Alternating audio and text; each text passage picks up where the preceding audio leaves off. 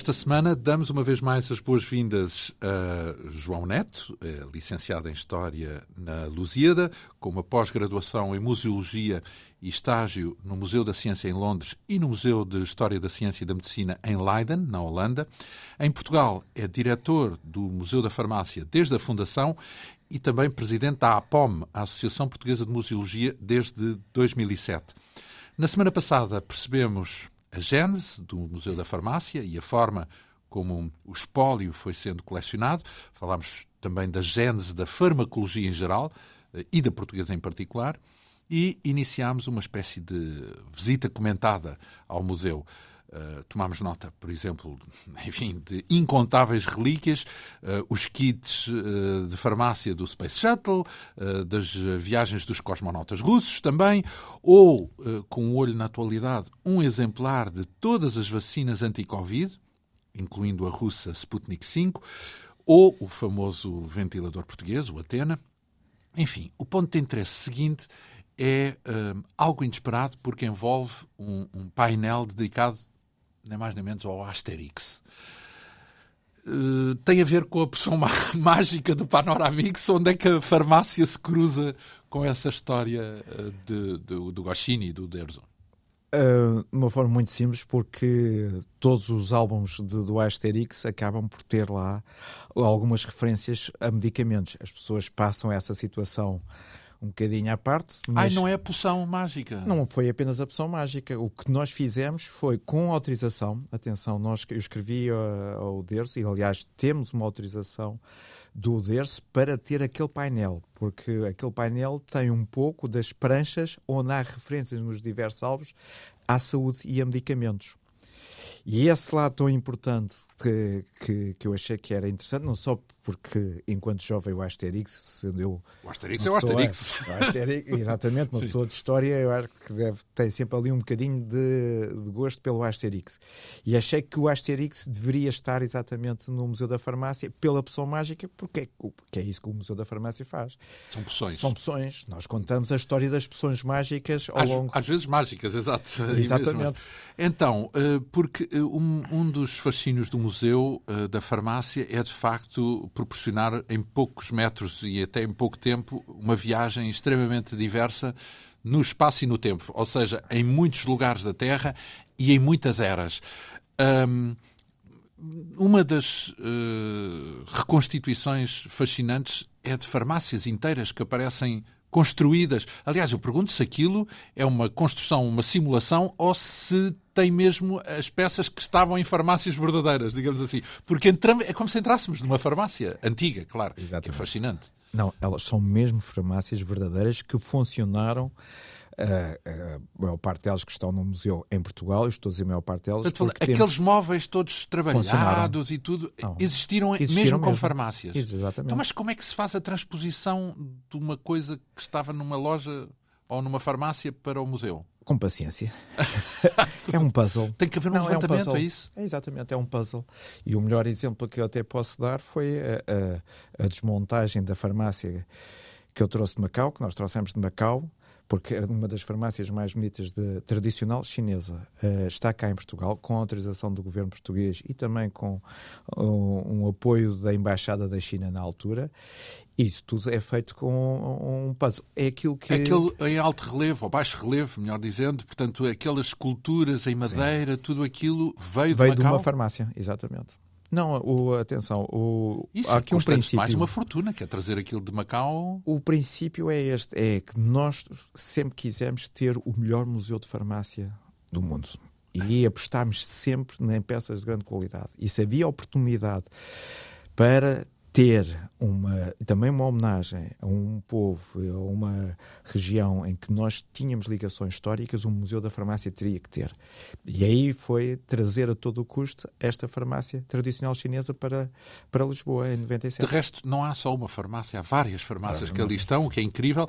Antes de mais, como é que era uma farmácia? Porque uh, no nosso tempo todo cidadão português e sem ser português sabe o que é uma farmácia. Mas não imaginamos, porque isso é, é, as farmácias antigamente eram bem diferentes, não é?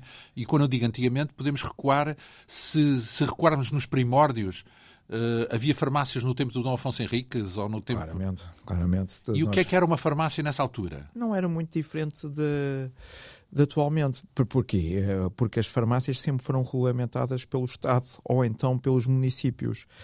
Porque não podemos esquecer do seguinte: a farmácia foi sempre um espaço de ciência de porta aberta na rua.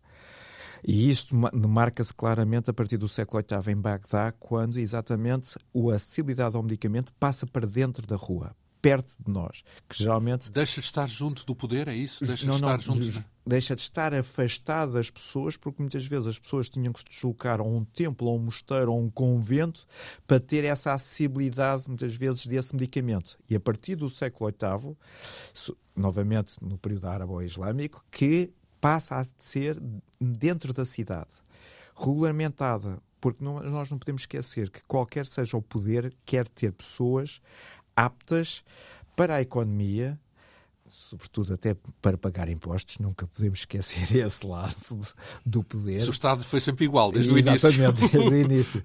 Mas também para combater. E isso sempre houve esta questão de, da acessibilidade e para da combater, segurança. Como assim? Claro, então, porque uh, uh, o poder também está ligado às Forças Armadas. Mas Portanto, para curar é isso? Para não? curar também. Nós temos que ter cap capital humano na conquista ou então na defesa. Portanto, quando falamos, eh, estamos a falar já das farmácias móveis que se deslocam com os, com os exércitos, é isso? Para combater Também, em que sentido? Não, não é só dos exércitos, mesmo tendo dentro da nossa cidade. Nós temos que ter pessoas. Para combater o quê, então? Esse então, combate é no então, sentido figurado, é isso? Não, não, não, não podemos esquecer. Então, o temos, crime? O crime, não. Então, as invasões, que sejam elas quais forem. Não podemos esquecer que qualquer seja a história do mundo, também tem uma história é militar. É como se fosse proteção civil, é isso? Claro que sim, então. Então, e, e, e, dessas farmácias dos primórdios, há vestígios? Porque eu, para já o que imagino logo é que não eram bem farmácias, eram boticas. Ou, é, digamos, era, uma, era um pouco era a mesma coisa. Era o, o homem que sabia cuidar das porções certas, das porções e das porções. Homem Oh, senhora. Sim, e, tudo, houve, e, ai, ai, e já havia já, uma igualdade já, de género já, nessa área. Porque hoje, por acaso, uh, enfim, eu sou, eu nasci nos anos 60 e farmacêutico era, havia, havia muitas, sempre houve, sempre houve muitas mulheres uh, nessa área. Mas é uma coisa antiga, isso de que é. o, o, ofício de, de, da farmácia Ligado ter muitas senhoras. mulheres. É. Até Portugal é um caso muito interessante porque a Casa Real Portuguesa, desde sempre, mesmo desde a Idade Média, uh, teve sempre boticárias a tratar a secção feminina da corte. Nós somos um caso muito, muito particular na história da farmácia da Casas Reais eh, na Europa. Depois, eh, falamos, portanto, de, imagino que não há vestígios dessas boticas de, de, da Idade Média, não é? Uh, temos do período islâmico, Uh, temos, aliás, no museu podem ver peças do século XI ou século XIII islâmicas. Uma peça tal como, por exemplo? Um albarelo. Isso é o quê? É um recipiente, peço desculpa, é um recipiente próprio para conter substâncias medicamentosas. E Vidro, nós temos como se fosse um frasco. É cerâmica é vidrada. Já nessa altura é cerâmica vidrada. E temos almofarizes islâmicos e dessa, dessa altura. E sobram os próprios medicamentos ou as tais mesinhas uh, ainda uh, parte alguns? documental. Por isso é que nós temos aquele excepcional livro que é o Canon da Vicena, que é uma das grandes obras da ciência da farmácia e da, também da é medicina. Quando? É do século XI. Que nós temos... E de onde já agora? De é, do Canon, é da Vicena, portanto estamos a falar do período árabe-islâmico. Ele era... Do Norte de África, é isso? E, e, também da Pérsia. Uhum. E o que é que diz? E, esse, e, tem um exemplar, é isso? Nós temos um exemplar, um manuscrito. E escrito em persa, é Exatamente. E o que é que se poderia ler se traduzíssemos, se percebêssemos persa? Não, podemos ver, As mesinhas? Uh, os... Podemos ver a composição de alguns medicamentos, mas o mais importante é, e sobretudo com a Vicena, foi exatamente aquele lado que ele, de grande homem da ciência, no qual ele faz a descrição do diabetes, da tuberculose, de outras doenças sexualmente transmissíveis. Do século XI? Exatamente. Não, não, uh, vamos a ver. O, o, que vai mudando, o que vai mudando é a forma como nós atacamos e prevenimos a própria doença. E claramente que a partir do século XVIII, com o desenvolvimento, século XVII, século XVIII, com o desenvolvimento da química e depois mais tarde com o desenvolvimento do microscópio e, e novamente com a grande revolução da química no século XIX, a eficácia e a velocidade dessa eficácia dos medicamentos no corpo humano multiplica-se. Então, depois temos hum, do século XVIII uh, vários tipos de farmácia, porque o museu contém exemplos, uma das, como digo, uma das, uh, enfim, de, de, dos motivos fascinantes para a visita é que vamos mergulhando de cenário em cenário, como se andássemos no, no tempo, uma viagem no tempo, uh, porque o museu tem imensos cenários que mudam de lugar para lugar ao longo de uma caminhada. Uh, temos o estilo galénico, é isto é o quê? Este galénico? Não, não é um estilo galénico. Temos na, na parte da, uh, da história universal, temos o, a nossa homenagem ao período galénico, porque é exatamente, foi um dos, um das visões sobre a saúde das pessoas, Galeno. Aliás, o Galeno até é famoso pelos famosos quatro humores de quatro fluidos que o, a circulação destes fluidos faria ou não a saúde ou a doença nas pessoas. Mas é sobretudo também o período em que nós da farmácia vamos buscar dos três reinos da natureza a matéria-prima para nós fazermos os medicamentos. Isso quer dizer uh, os minerais. Uh, o mundo vegetal, animal e os minerais. E para fora.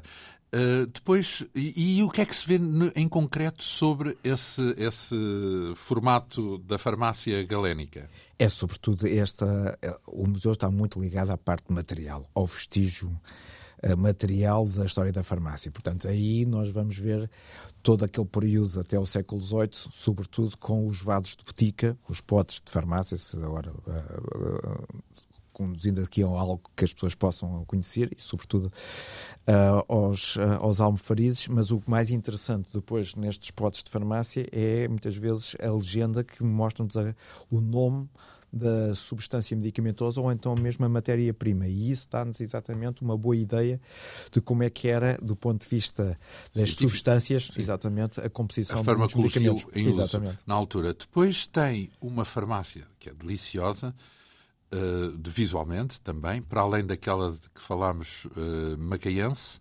uh, a farmácia de Passo de Souza. É a única farmácia ou a única botica real, porque todas as farmácias, como eu disse, que estão no museu, todas elas funcionaram. Portanto, mas é a única farmácia do século XVIII que existe em Portugal completa. E quando digo completa, não é porque quando nos foi doada vinha com material do século XVIII, foi toda a parte da estrutura em madeira, incluindo o mostrador, o balcão, que depois nós gradualmente fomos recriando o ambiente do século XVII, século XVIII. Com o conteúdo, é isso? Exatamente.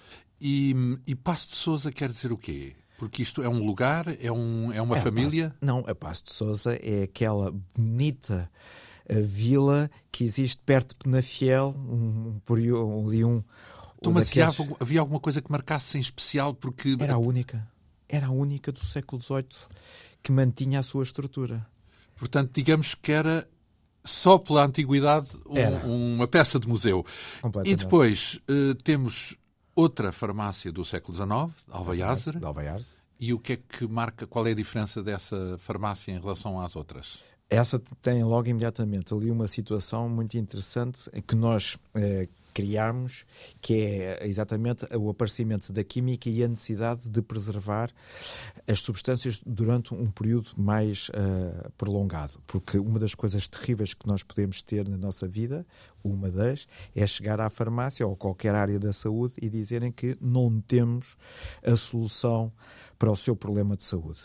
E é essa situação fez com que gradualmente as farmácias passassem da cerâmica para os frascos de vidro, porque com a rolha esmerilada o conteúdo vai ser prolongado, o que nos dá exatamente no âmbito Eu pensava que isso era mais antigo. Os, os, frascos de vidro não é uma coisa muito antiga? É, mas, uh, com a, mas era sobretudo a cerâmica vidrada que resolveu o, o, problema. E com o desenvolvimento da química, nós fomos percebendo que uh, a composição do vidro conseguia Preservar aguentar é, exatamente toda a química que está a ser desenvolvida no século XIX. E, finalmente, temos um exemplo do século XX, que, atenção, não é o nosso século, porque já estamos no século XXI, porque dá a ideia que é de agora, e não é. Aliás, vê-se lá que uh, são uh, farmácias reconstruídas uh, da Avenida da Liberdade, portanto, Alcindo Teixeira. Temos em Lisboa e no Porto. As Brisas do Rio. Portanto, que era o seu perfume. Eh, que era o, o perfume, perfume. perfume, de, de Teixeira. Então, mas e essa farmácia também tem uma diferença em relação à do século XIX? Ah, completamente. Então. É uma farmácia rica do, de uma capital em que, para além dos medicamentos, tem toda uma oferta ligada à, à saúde e, à, e aos, aos, requisitos que naquela altura pediam, por exemplo, pastas de dentes, sabonetes. Uh, higiene, é isso? A higiene. Quando nós começámos a perceber que cada vez mais que a higiene e os produtos Era de higiene... a prevenção. Exatamente a prevenção, as farmácias são solicitadas para estar na linha da frente para essa prevenção. Depois, a dada altura, aparece um, um, um quebra-nozes ou uma prensa para rolhas, porque é que isto tem a ver com a farmácia? Ah, essa foi uma das peças mais interessantes, uma das mais interessantes quando nós começámos todo este lado da história e da captura para o museu de peças de, de farmácia foi nós vemos estas prensas para rolhas, muitas vezes a serem vendidas nos antiquários como quebra-nozes mas tão simplesmente. Ah, é um equívoco, é isso? Era um equívoco. Portanto, eram uh, uh, prensas para rolhas que Exatamente. serviam para tapar os frascos de uma farmácia, é isso? Os frascos mas o leigo olhava para aquilo e dizia isto é para partir nozes. Ah, e era perfeito porque, como tem várias uh, moldes numa só peça, aquilo dava para a diferença do tamanho das várias nozes. Mas na realidade. e era aquilo... vendido como quebra-nozes? Quebra era. Portanto, e, isso, isso é a história. uma das maravilhas Isso é a história que se encarrega de diluir. Uh, uh, é, é preciso uma boa imaginação para pegar num instrumento que é, foi concebido para um propósito e, ah, mas, e mas acabar dava, com outro. Mas dava. Muitas vezes nós víamos exatamente a ser vendido como a nós lá, lá no meio. Até podia fazer as duas coisas pode, ao mesmo tempo, portanto, ora uma, ora outra. Depois tem, isso, isso é um sinal da, da criatividade humana. Sempre. Depois temos a balança alentejana de Évora, é. Eh, porque é uma balança enorme, assim, daquelas à moda antiga. É uma balança que depois também tem um lado sentimental muito grande. Então. Porque o Dr. Potts de Évora tinha esta balança e é das raras balanças onde uma pessoa pode pesar sentada. E isto é muito importante quando nós uh, hoje achamos que, pelo menos os estudos dizem que leva sensivelmente 15 minutos quando nós necessitamos de um medicamento a tê-lo na mão. Portanto, esta proximidade, mas se nós Isso, pensarmos... Há esse cálculo? Ah, então, mas é o tempo que demora a chegar à farmácia mais próxima? Ah, exatamente. Isso é uma média, é isso? Ah, uma média. Estamos a falar de uma média que muda de país para país, então. Sim, estou a falar de Portugal. Em Portugal demora mais ou menos 15, 15 minutos, desde, entre... que, desde que conclui que precisa até ter um Exatamente. medicamento na mão. Isso, isso, nós... isso pressupõe-se uma rede de farmácias, é Exatamente, isso? que é aquilo que a Associação Nacional das Farmácias fez desde que foi constituída, foi uma rede que atinge toda a, ah, então, todo o território. Esse até é um critério, ou seja, se alguém quer fazer uh, uma farmácia, vai-se a ver se há alguém que essa farmácia sirva a 15 minutos e se é houver, se é houver, não recomenda a farmácia. É, há uma distância em metros que, que, faz com que as farmácias não Sejam, estejam não concentradas. Exatamente. É a distância em metros e também o, o número de pessoas. Número de pessoas. Claro. Isto foi sempre uma aspiração que, que, as farmácias tiveram, mesmo do ponto de vista da Associação Nacional das Farmácias, para que a acessibilidade então, mas isso quer dizer que uma seja... farmácia é sempre rentável. Porque se a farmácia, serve... Mas a farmácia deve ser rentável, porque. Certo, mas naquele sentido em que eh, não é um negócio que esteja sujeito às leis do mercado propriamente. Ou seja, tem mais a ver com um cálculo uh, sobre as necessidades da população do que, e, portanto, do tem. mercado, do que propriamente com o negócio. Portanto... Tem, sempre foi assim. Aliás, nós sempre tivemos, nós na farmácia, sempre tivemos esta preocupação para quê? Para que toda a população uh, portuguesa pudesse ter acesso ao medicamento. Aliás, vê-se, infelizmente, há situações devido à, à quando, E quando diz nós, já não está a falar do museu, está a falar da Associação, Associação Nacional, Nacional de Farmácias, Farmácias é? e dos farmacêuticos da oficina, porque nós sempre quisemos, aliás, eu, eu peço desculpa, nós sempre quisemos que essa situação, essa garantia da ciência via farmácia estivesse sempre espalhada pelo território nacional. Foi sempre uma das, das questões que nós debatemos porque os portugueses merecem. Tem que ter, todos têm que ter, Portanto, esteja no é interior é ou tem, na, na, cidade. Não é, só, não é um negócio sobretudo, mas sim uma, serviço público. um serviço público. Completamente. Um, antes, para além do serviço público, servia também de tertúlia, porque tem exemplos ah, uh, uh, uh, no museu onde se recriam uh, esses cenários de tertúlia, não é? Às vezes tertúlias, porque podia ser tertúlias sobre a bola, mas também podia ser tertúlias políticas, não é? E políticas e mesmo culturais. Não podemos esquecer que a farmácia tinha, sempre teve este lado público e privado, que por vezes fazia com que os mais ilustres da Terra pudessem estar num espaço que uh, fosse reservado a essa discussão. E se nós pensarmos até da, quando foi das questões republicanas e monárquicas, as farmácias tiveram muito esse papel. Aliás, tinham um papel até para além da discussão é, lugar política. de encontro, como se fosse de café. Pois, mas muitos deles até por saberem exatamente manipular alguma química, algum, alguns uh, explosivos eram fabricados. Bombistas, é isso? Fabricados. Bem, o próprio farmacêutico normalmente o farmacêutico não é o bombista. Não? Pode colaborar com algum bombista. Então, e como é que obteve, por exemplo, os medicamentos do Instituto Pasteur? Porque é, ah, é uma isso Foi outra, foi, isso foi outra história muito interessante. Aliás, estamos aqui muito perto onde estava o, o, Instituto Pasteur, aqui na, na Marshal Gomes da Costa. O museu estava na sua formação numa empresa, numa cooperativa farmacêutica que era a Codifar, ao lado do Instituto Pasteur, e quando nós passámos para o, já o museu, eu costumava, por algum sentimento, passar por aqui. E houve uma, uma altura em que eu passei por aqui, e da mesma forma, da Amália disse que por vezes Deus fazia seguir os seus, os seus passos, e eu olhei. Amália Rodrigues? Amália Rodrigues, e eu olhei para a minha direita portanto, na sentido descendente, e vi que o Instituto Pasteur era, naquela altura, uma universidade. Parei imediatamente o carro, entrei na universidade, e nessa altura em que eu entrei na universidade e dirigi-me para a zona de entrada onde estava todos os medicamentos fabricados pelo Instituto Pasteur, estava um senhor com um saco de lixo a retirá-los para o lixo. Portanto, foi na altura certa que eu... Arregalou assim, os olhos e disse, não favor, pode ser. Não, pare, eu sou do Museu da Farmácia, chamámos o reitor, expliquei ao reitor e desta forma todos os medicamentos do Instituto Pasteur não foram para o lixo e estão preservados para a memória futura. Então, mas isso quer dizer que uma boa parte do, do segredo, digamos assim, de um diretor de museu é repentista. É, ele tem que estar eh, atento atento, sim, e Sempre com o radar atento. ligado, Sempre. digamos assim. Sempre. Porque pode ter que parar a meio da rua para uh, sacar então, qualquer coisa. Eu, posso dizer uh, uh, que provavelmente o último discurso do seu secretário, do atual secretário de Estado, o Dr. Salles, neste momento já é uma peça do Museu da Farmácia, porque na quinta-feira passada ele esteve numa cerimónia ligada a uma plataforma de agentes da saúde e eu tive a sensação que isto é, pode ser história. Isto pode ser histórico. Ele fez um excelente discurso e esse discurso neste momento é do Museu da Farmácia,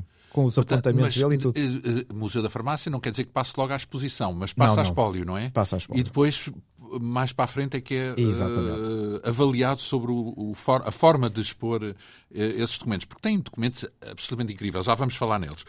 Um, porque depois tem também farmácias militares, é uma das áreas fascinantes porque tem uma reconstrução, uh, cenário, digamos assim, parece que estamos num estúdio de cinema, nomeadamente da, da, da, Primeira Guerra, por exemplo, da guerra em África, do Kosovo, de Timor, do Afeganistão.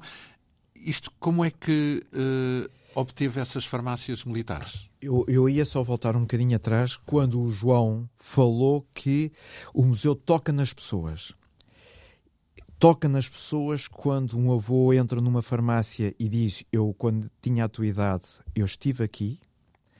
Quando também um soldado, um militar português, seja homem ou mulher. Isso aconteceu já acontece. numa visita. Acontece. Acontece regularmente. Acontece regularmente. As pessoas uh, aproveitam o museu para fazer uma viagem no tempo com alguém mais novo. Exatamente. E por como são aquelas farmácias reais que eles tiveram, que pertenceram à vida deles. Ficam emocionados. Ficam emocionados. E isso acontece muito quando militares portugueses chegam àquela zona militar, porque nós somos o único museu militar que.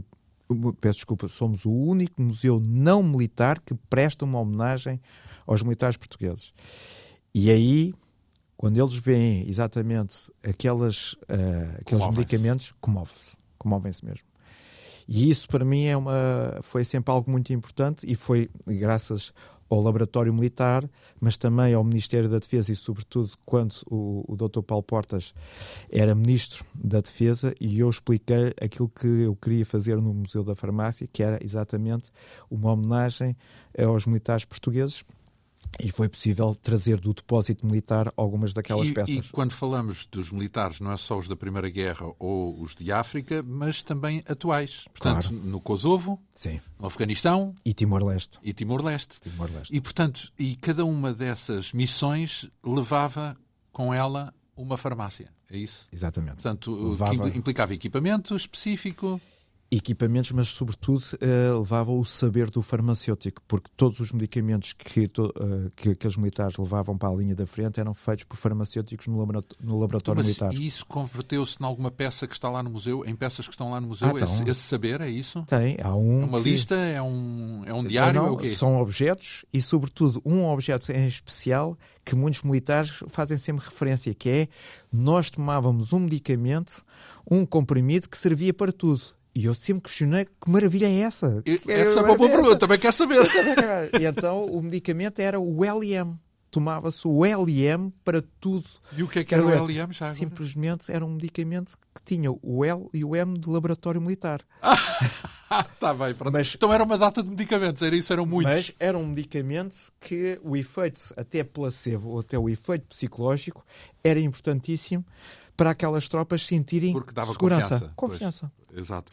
E, e tinha fundamento, porque era de facto, eram todos LM, Ah, isso exatamente. não há dúvida.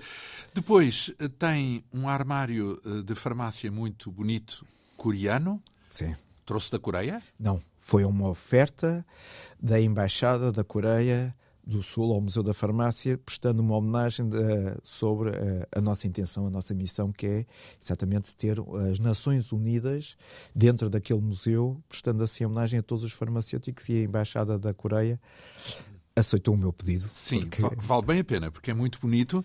Uh, depois temos imensos uh, pósteres, uh, por exemplo, da empresa de papel da Fábrica do Bolhão. Exatamente.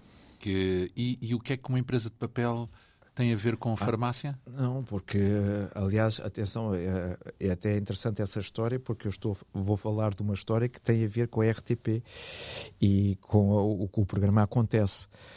Que no, nesse Carlos Pinto Coelho. Carlos Pinto Coelho, em que ele fez exatamente uma referência que a fábrica ia fechar e que muito do espólio ia desaparecer e eu sabia e todos Foi mais nós um radar, outra Foi. vez mais um episódio do radar a funcionar. Foi, exatamente. Foi no dia a seguir, foi falar com, com a empresa e dizer exatamente que podem fechar, mas o, todos os postos ligados à saúde têm que ficar em Portugal e têm que vir para o Museu da Farmácia. E isso Ah, aconteceu. então a fábrica do Bolhão era o lugar onde eram impressos Era. os pósteres que tinham a ver, alguns deles. Não, alguns deles, eles faziam Mas, para e o que lá foi dizer é: os, os da saúde eu quero. Exatamente. Pode acontecer tudo, mas os da saúde ficam em Portugal. Porque havia o risco De do serem, espólio ser vendido para o estrangeiro. Uh, e, portanto, aqueles que vimos no museu foram, digamos, Exatamente. resgatados de, um- de uma situação limite. Mas atenção, sempre que há uma, algo que eu tenho que prestar sempre a homenagem a todas estas instituições e pessoas que eu falo. Rapidamente percebem qual é a nossa missão. Uh, e isso facilita muito quando compreendem que nós não estamos ali para ter troféus, mas sim para prestar até uma Portanto, homenagem. normalmente colaboram e é fácil. é. Uh, como é Fácil. Não é assim tão Sim, tão fácil, fácil. pois, pronto. Não, mas quer dizer, há- notam que há uma, uma, boa, uma boa postura, uma É. postura co- cooperante Exatamente. de quem tem esses, essas relíquias. Então, por exemplo, esta, que agora eu tenho aqui anotada, que é o diário de Odete Ferreira, porque ela descobriu o HIV-2, portanto, um dos eh, vírus da SIDA. Eh, e o que é que, eh, como é que obteve esse diário da Odete Ferreira? Com muito amor e paixão, porque a professora Odete era uma pessoa humana de uma dimensão excepcional e eu disse sempre, enquanto infelizmente já faleceu, e eu disse sempre que o diário de cientista tinha que ficar no Museu da Farmácia. E, portanto, em E vida o que é que consta nesse diário, assim por alto? é exatamente todo o, o diário de uma cientista de dia a dia, de sucesso e de insucessos, até chegar a uma folha em que ela que está marcado por ela que descobria esta variante do vírus da SIDA. E isso marca a história da humanidade, marca a história da ciência portuguesa e o Museu da Farmácia tem exatamente esse diário manuscrito, manuscrito num simples uh, uh, caderno se compra que, se comprasse nem qualquer e, e já agora o caderno está exposto e está aberto está. nessa, nessa, nessa página. Nessa página em que nessa ela página. fala da descoberta Exatamente. Do... E isso é um marco muito importante, não é só para Portugal, para a ciência portuguesa, mas também de todas as pessoas que tinham aquela, aquela variante. E qual é o, a peça mais antiga que tem lá no museu? Eu lembro-me que houve um, um, uma, uma peça que é o meu palpite que é a mais antiga, mas pronto, porque hum, lembro-me de ver um pouco desse conceito, digamos assim, no filme do Jurassic Park de, de Steven Spielberg, porque a ideia é reconstruir um dinossauro a partir do código genético de um mosquito que, é foi, que foi preservado no âmbar, âmbar, em âmbar. E eu vi um bocadinho desse âmbar lá, é. lá no, no, no, museu. Agora, uma coisa é um, um bocadinho de âmbar ligado a um filme e outra coisa é ligada à farmácia. Porquê? Foi por causa do mosquito continua a ser uh, o causador da, da maior mortalidade que, que ainda hoje existe em termos de doenças. Estamos e isso é uma forma da febre da sim, a, a malária. Sim. E isso tudo é importante para as, para as, pessoas até perceberem que esta luta pela sobrevivência é uma luta uh, antiga. Então, mas e esse âmbar do museu tem um mosquito lá Tem dentro? um mosquito. E serve exatamente para nós mostrarmos e, esse lado. E, e, temos uma ideia de quanto tempo é que tem. Ah, são, são, alguns um, milhares, milhares de anos. Muitos milhares de anos. Muitos milhares de anos. Uh, pronto, isso será então. Isso veio dos confins do tempo para constar agora lá num cantinho do museu. Depois uh, temos um instrumento também muito antigo, que é uma mó. Exatamente. E é uma mó do Neolítico. Antes de mais, como é que obteve essa mó? Uh, essa é, é uma peça de uma colaboração entre o Museu da Farmácia e o, e o Museu Geológico e Mineiro. Portanto, nossos vizinhos, e desta colaboração entre museus e entre colegas, Uh, foi possível trazer para o museu exatamente um, o ano passado do Almofariz, que não deixa de ser uma das primeiras ações ligadas à, ao medicamento, Portanto, que é pulverizar para facilitar que as substâncias medicamentosas possam entrar no nosso corpo de uma forma mais uh, agradável. E, e para dosear? Uh, para Ali é dosear. é mais para facilitar a, a entrada a ingestão, da ingestão. É isso? É. Uh, depois tem um, aquilo que também será um dos pontos altos, digo eu, quando subimos ao primeiro andar, parece uma múmia, ou melhor, um sarcófago. Um sarcófago. Portanto, como é que há um sarcófago que vai parar ao Museu da Farmácia? Antes de mais, o sarcófago, não sei se salva a saúde das, das pessoas. Salva? Então. Não, é salva, é esse lado também importante que nós queremos mostrar da proteção, porque se os nossos amigos egípcios acreditavam numa vida dupla, ou seja, uma vida na Terra e uma vida no paraíso, para quem foi muito bom na Terra, claro que ninguém gosta de ir para férias doente. E eu e o sarcófago e todo o processo de mumificação preserva, preserva o além-vida. Exatamente. A vida no além. Isso. Exatamente. E esse conceito de mostrar é, que este, este lado da proteção da vida mesmo tinha no, que estar presente. Mesmo no além. Mesmo no além. Exatamente. Aliás, mas, mas como é que obteve? Porque um sarcófago não é uma coisa que só obtenha ali ao virar da esquina. Não, foi, foi muito interessante porque foi numa viagem aos Estados Unidos em que nós estávamos uh, de olho num colecionador de objetos dos índios norte-americanos que houve a possibilidade de conhecer exatamente este sarcófago e depois arranjar forma de que ele pudesse chegar a. a e, e é egípcio mesmo? É mesmo egípcio, do período Portanto, já grego, da ocupação grega, mas é, Isso quer dizer o quê? O ano zero, mais ou menos, é isso? Não, não é do. Da Ou nossa, é da, antes. Aquilo que eu digo. Cinco é, séculos. É da, da nossa. da Cleópatra. Portanto, é, do ano zero. É, cinco, cinco séculos, eh, desde menos 500, exatamente. menos, eu digo menos. Enfim, antes de Cristo até mais ou menos a Era de Cristo, Exatamente. não é? o início da Era de Cristo. Então, uh, depois temos. Uh, e esse sarcófago é lindíssimo e está muito bem preservado, diga-se de passagem. Tentamos fazer com que. Uh, não andam a pintar o, o sarcófago. Já, já teve já duas, Já teve duas recuperações, porque Mas não é fácil. Científicas. sempre científicas, com profissionais na área da conservação e restauro. Ou seja, em que as cores que podemos ver hoje em dia terão, andarão próximo das cores originais. São sempre ali. Não há reconstruções criativas. Não.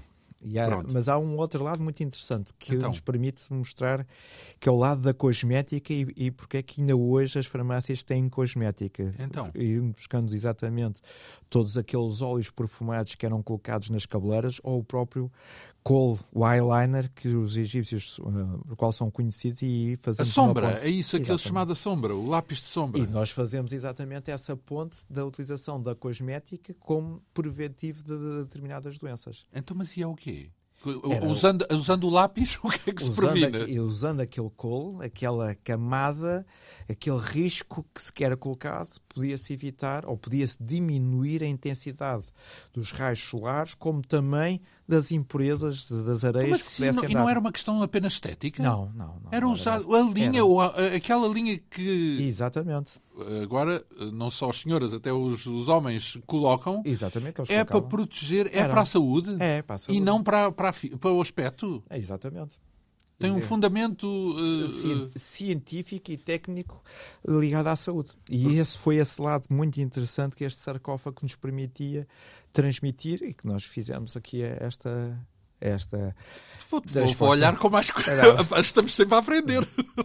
Porque, ora, que esta, portanto, aquilo que atribuímos apenas à, ao mero gosto pela, não, não, pela não, cosmética. Não, não é apenas Tem... pelos olhos da Cristina Ferreira ou, ou antigamente ou da doutora Maria José Morgato. Não, Pronto, ou seja lá quem for. Uh, depois temos ali uma, uma, uma aquisição egípcia, e essa eu, eu imagino que tem uh, mesmo origem no Egito, que é uma estatueta funerária de de Rui. Rui. Rui com H. E então, e o que é, o que é, o quer-nos explicar o que é essa estatueta? A estatueta, a estatueta, ela não pode estar dissociada da areia do Egito que está à volta dela. Por quê? Porque uh, eu, quando nós obtivemos aquela, aquela peça, porque é um sacerdote que está uh, nos hieroglifos, ele era sacerdote, mas também o preparador de ungüentos do faraó. O isso, que dá a dimensão. a falar, Rui, de, uh, o, Rui. O, o, Rui é, um, é uma pessoa, é isso? Exatamente. É, é aquela estatueta que representa a pessoa, porque eles levavam aquelas estatuetas para o túmulo, que, porque eram aquelas estatuetas que iriam trabalhar ah. durante o dia todos os dias para que a pessoa tivesse uma vida descansada no paraíso. O paraíso é paraíso. Não... Hum.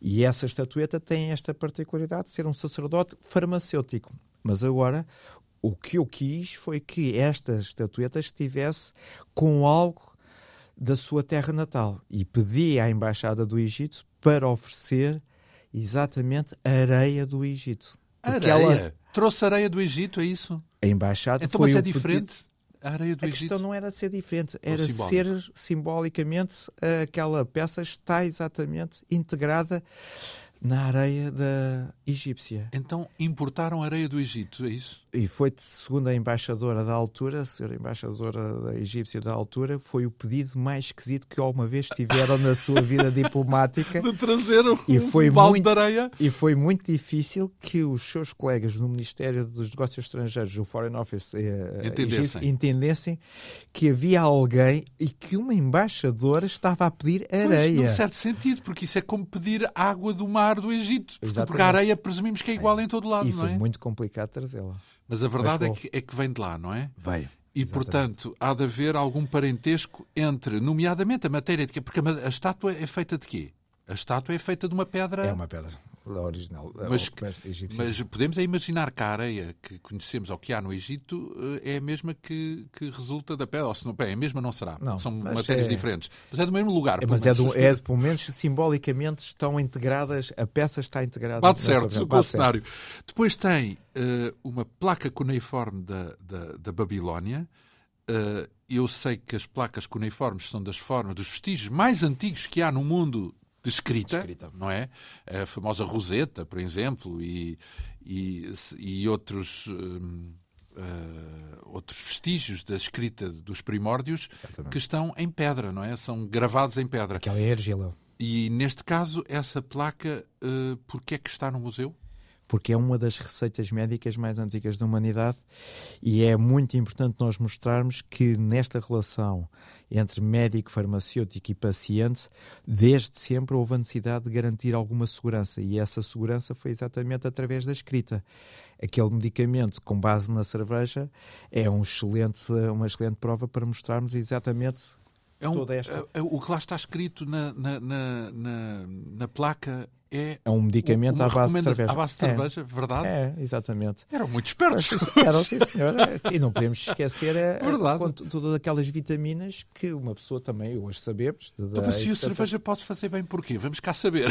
então, Porque isso. então, para além de todas aquelas vitaminas que ali está, temos, temos ali um estimulante também. Não deixa de ser ali um. um Para arrebitar. Exatamente. Portanto, eh, isso será a receita mais antiga que tem, então? É. É, Porque é, essa, claramente. aquela placa tem quase 4 mil anos. Exatamente. Portanto, 1800 anos antes de Cristo, não é?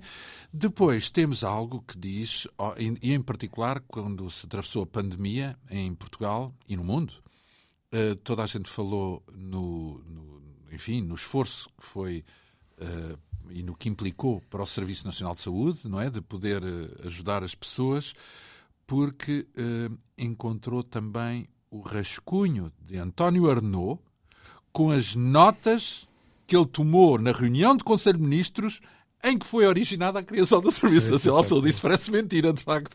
É. Como é que sacou isso?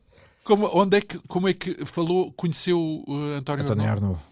Conheci. Então- tive foi das mãos dele que Foi, recebeu? foi. Eh, aliás, foi das mãos dele que eu a quase que arranquei. Então, Porque não, não era propriamente. Não era para- suposto. Não era suposto. então, Não, porque a importância da investigação, e quando eu digo que passo a minha vida eh, com muito prazer a investigar, e, e quando nós falámos da- anteriormente, eu, para investi- eh, investigar é importante para eu perceber exatamente que a sorte não pode passar ao lado.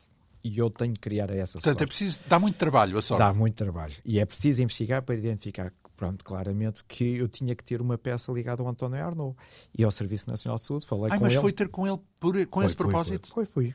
Mesmo. o que é que nós arranjamos aqui seu? Não, não, aqui a questão foi quando ele uma vez visitou o museu, disse ao oh, oh, Dr. António, eu tenho que ter uma peça sua.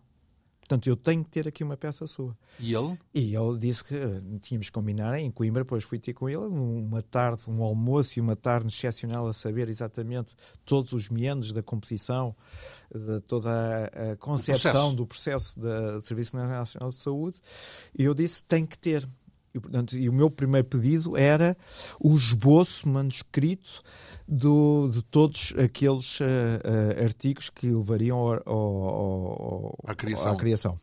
Ele já tinha prometido eh, todo esse dossiê, todo esse dossiê, e eu, mas, ah, eu disse, não, não, mas desculpa lá, tem que... ah, olha, para já, as páginas do, desse esboço ligado ao medicamento têm que ser minhas.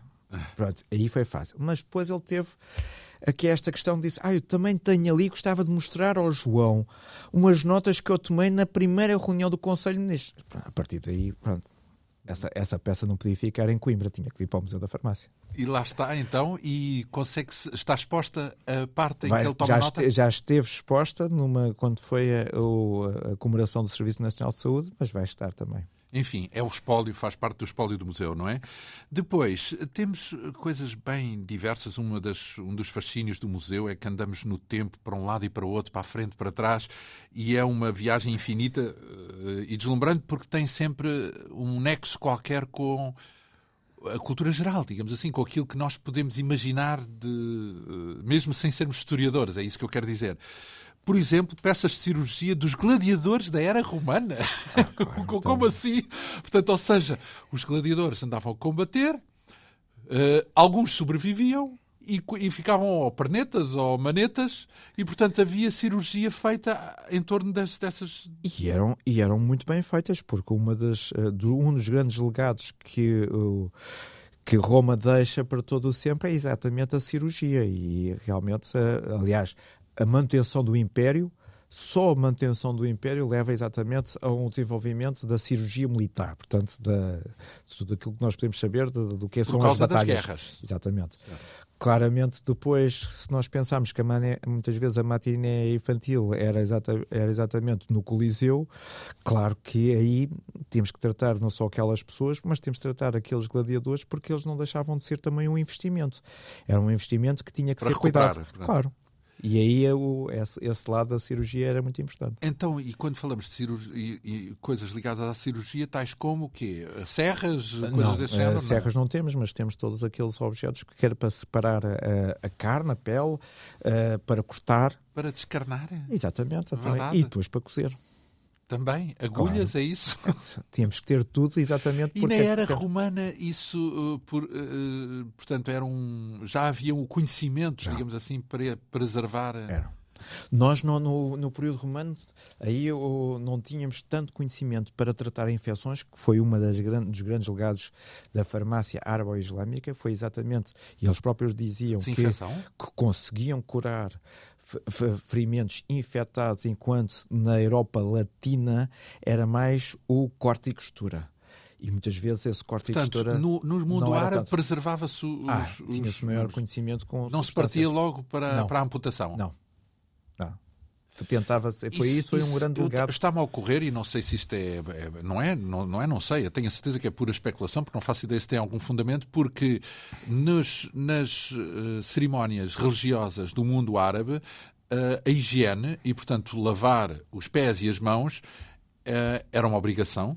E continua a ser ainda hoje uma obrigação, e eu imagino que, mesmo que não pensassem em bactérias ou em, ou em, em micróbios ou fosse o que fosse, isso devia ser preventivo, não é? Ou seja, eh, esse hábito de lavar as mãos, que eu imagino que no mundo ocidental aparece muito mais tarde, uh, uh, deve ter feito também pois, o seu. Mas, o seu teve, teve, teve, o seu efeito na, na preservação teve, da saúde pública. Teve, mas agora vou dar aqui uma situação. Por exemplo, a utilização do vinagre, mesmo na Idade Média, para desinfetar feridas e para desinfetar os instrumentos que iriam uh, cortar no meio das cirurgias, era muito utilizado. Portanto, já é uma coisa antiga, não, desinfecção.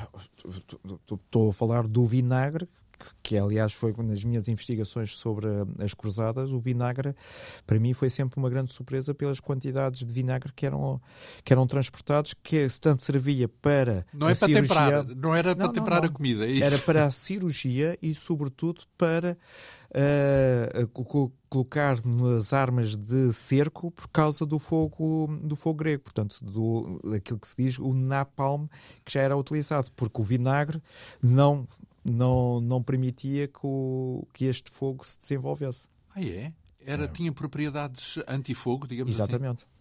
E foi, era uma das, foi uma das minhas grandes surpresas quando comecei a estudar exatamente as cruzadas do ponto de vista da saúde. Para mim era, foi a questão muito importante de ter pessoas que estivessem sempre a afiar quer as lâminas das espadas e de todos os, eh, de todas as armas, como também da, da parte da cirurgia, de todos os instrumentos de cirurgia. E o que é que o afiar tem a ver com o caso aqui? Torna uh, o corte uh, menos doloroso, porque ah. uma eh, uma faca mal afiada. afiada. não é propriamente pois, as coisas Exato. Mais, Por outro lado é mais perigosa, uma faca muito afiada pois. pode ser mesmo perigosa. É. Mas pronto, isso era o perito que tinha que a manejar bem, não é? E tinha que saber Exatamente. fazer bem isso. Ainda hoje... Mas era obrigatório. Atenção, era obrigatório ter esses afiadores na parte da, da, da cirurgia. E, ou seja, não tanto para matar bem, Exatamente. mas sim para salvar, na é verdade. Há, há, há aqui muitas vezes. As, ambivalência. As pessoas às vezes uh, olham para a, a, Idade Média exatamente apenas no período negro da, da peste negra. E a, e a Idade Média não é assim tão escura no Era mais engenhosa, é isso do que Era. a gente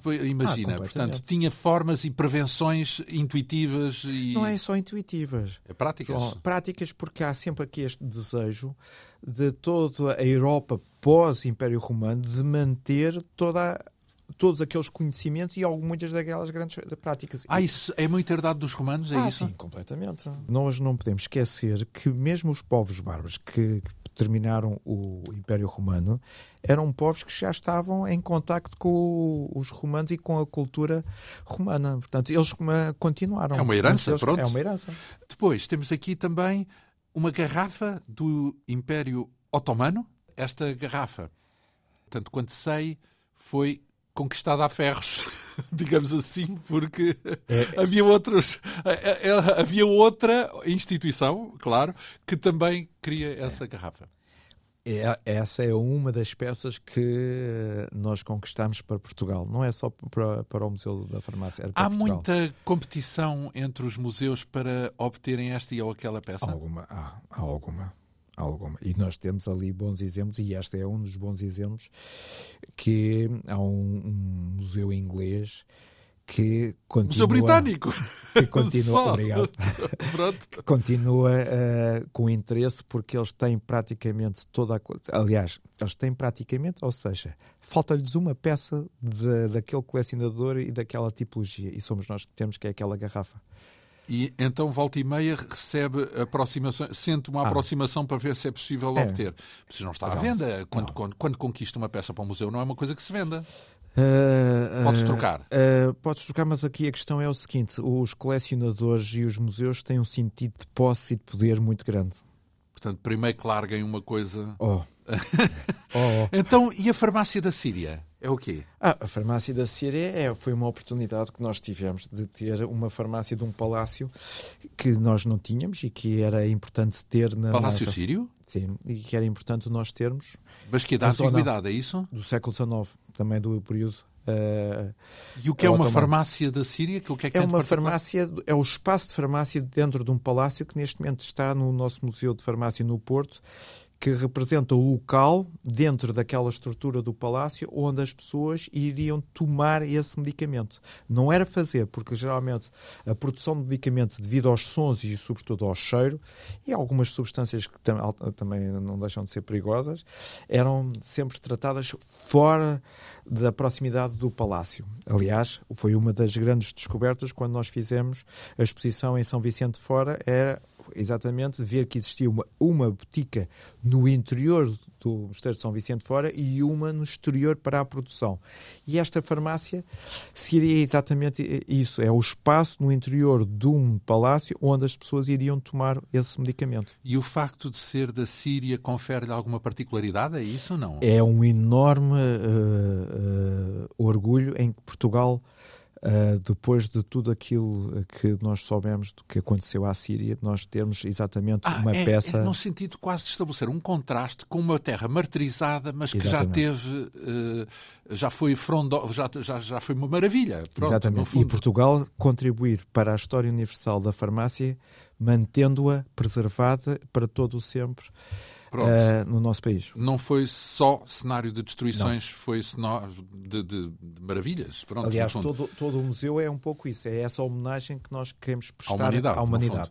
Uh, justamente, é, é bem visto essa ideia de humanidade porque depois tem uma peça, uma área internacional com imensas peças do Egito, da Mesopotâmia, da Grécia, dos romanos, sul-americanos, por exemplo, lembro-me de uma espátula para provocar vómito.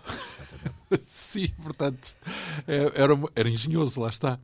Portanto, uh, do Islão, do Tibete, uh, pronto, da Antártida, da Antártica, uh, dos índios norte-americanos.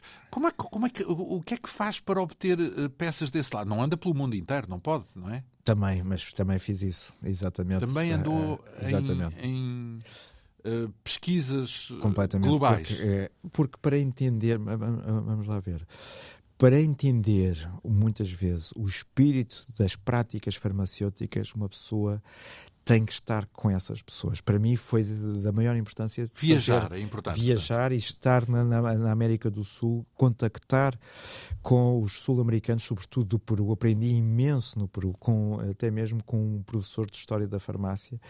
Na Argentina, no Chile, para, mas, para entender. E quando vai aí traz peças de lá, é isso? Eu, quando vou, tento sempre, mas sobretudo o que eu quero saber é exatamente o o profundo, o profundo conhecimento dessas, dessa história e dessas então, práticas. Mas e quando vai viajar, leva um, um, cheque, um livro de cheques no bolso para te trazer esta ah, ou aquela peça? Não, não é por MBWay, mas é depois por transferência quando não, é possível. Tudo bem, mas naquele sentido em que já vai com um já. X é orçamentado, já. preparado para trazer alguma peça. Claramente, então, e eu escrevo sempre a todas as embaixadas, quando eu vou neste sentido de investigação, a que vou tentar trazer para Portugal uma peça que possa homenagear a sua cultura. Fiz sempre isto. Ora bem, sempre isto. Um, esse uh, é o motivo pelo qual uh, temos um museu tão diverso e tão rico, pelo qual não me canso de lhe dar os parabéns uh, por ter construído aquele fascínio que é mergulhar naquele museu. E é o que explica também porque é que, tendo estado aqui na semana passada e agora, hoje mesmo, ainda não chega e, portanto, vamos marcar encontro para a semana que vem para continuar esta uh, visita acompanhada para uh, perceber as riquezas e as relíquias que temos do mundo inteiro e também, claro, do nosso país e que constam no Museu da Farmácia. Muito lhe agradeço, João Neto por esta, mais esta sessão, digamos assim, desta visita comentada ao Museu da Farmácia. Obrigado pela vinda à Rádio Pública. Esta quinta essência hoje teve o apoio técnico de Leonor Matos, produção, realização e apresentação de João Almeida. Nós regressamos dois a oito dias. Bom fim de semana.